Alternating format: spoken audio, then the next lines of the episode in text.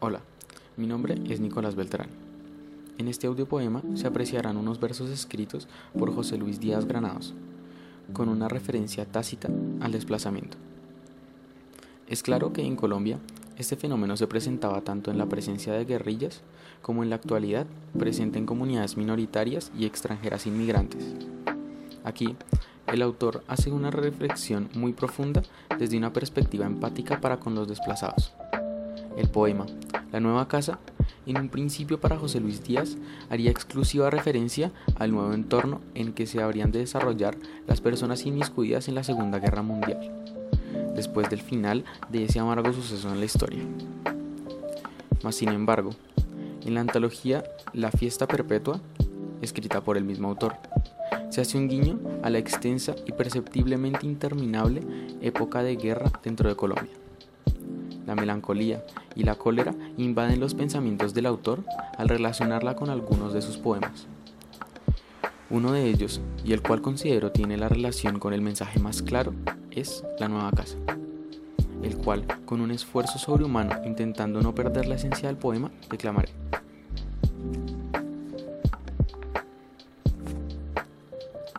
La nueva casa. El exilio es una nueva empresa, un nuevo oficio. Los flamantes compañeros parecen viejos, que acabarán de nacer. Todo es nuevo. Hay nuevos modos de reír y de llorar. Hay otro estilo. De meter la pata, de cortarse el pelo. Todo es reciente, inédito, curioso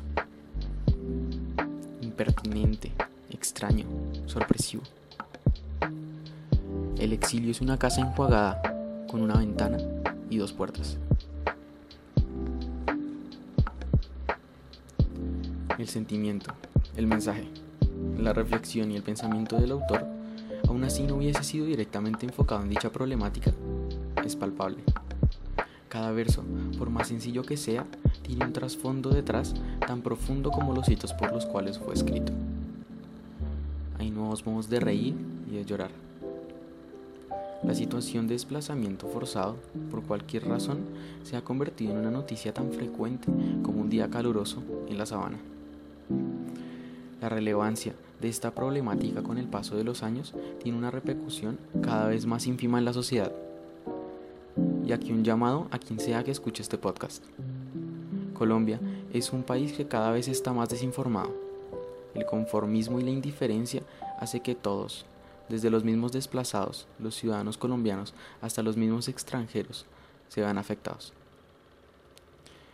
La desinformación, acompañada de rumores y noticias falsas sobre una situación tan delicada, no hacen más que agravar la situación.